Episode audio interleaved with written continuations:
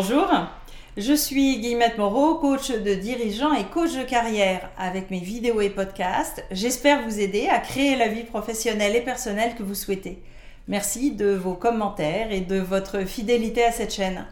L'équilibre de vie pro-perso est un sujet bien compliqué en lien avec le travail à distance, parfois sur différents fuseaux horaires, la connexion permanente à nos téléphones dits intelligents, la répartition des tâches dans la famille.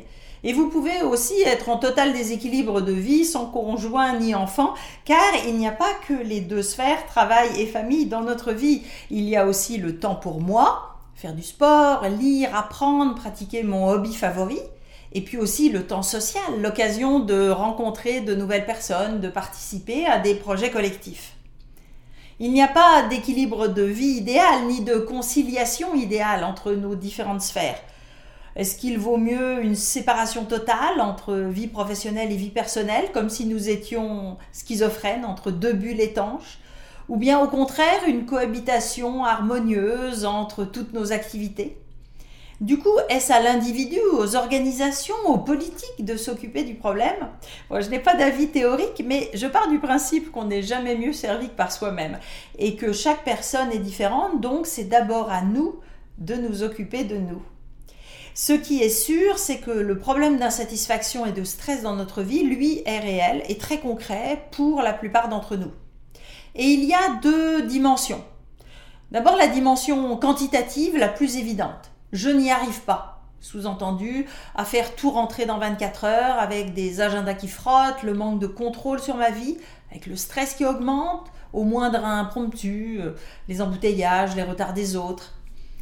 Et puis, il y a aussi la dimension qualitative qui est plus sournoise. Je ne suis pas à la hauteur, parce que bien sûr, je suis censée être une ou un excellent professionnel, bon époux, bonne épouse, parent parfait, en forme physiquement, actif euh, dans ma communauté. La liste est longue et le monde entier nous met la pression pour tout mener de front de manière exemplaire et détendue.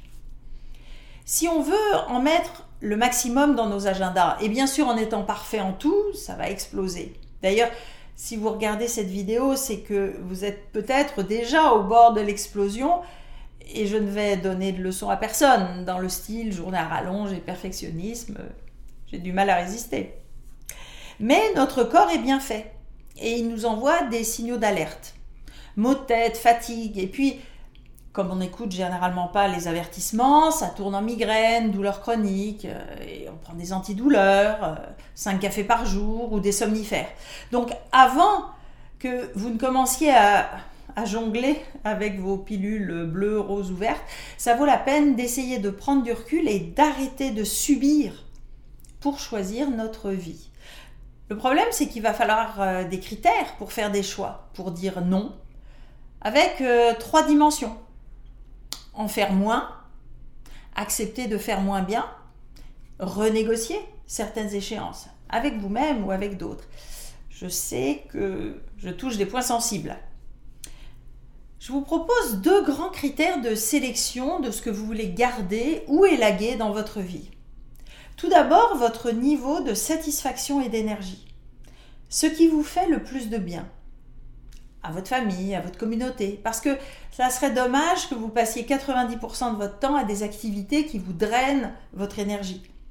Donc un exercice intéressant, c'est de noter dans votre journée, par grand thème, ce que vous faites et, et en face, comment vous vous sentez tendu, détendu, excité, alerte, fatigué, plein d'énergie, déprimé.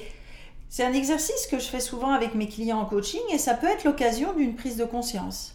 Une remarque, je parle de satisfaction et pas seulement de plaisir immédiat.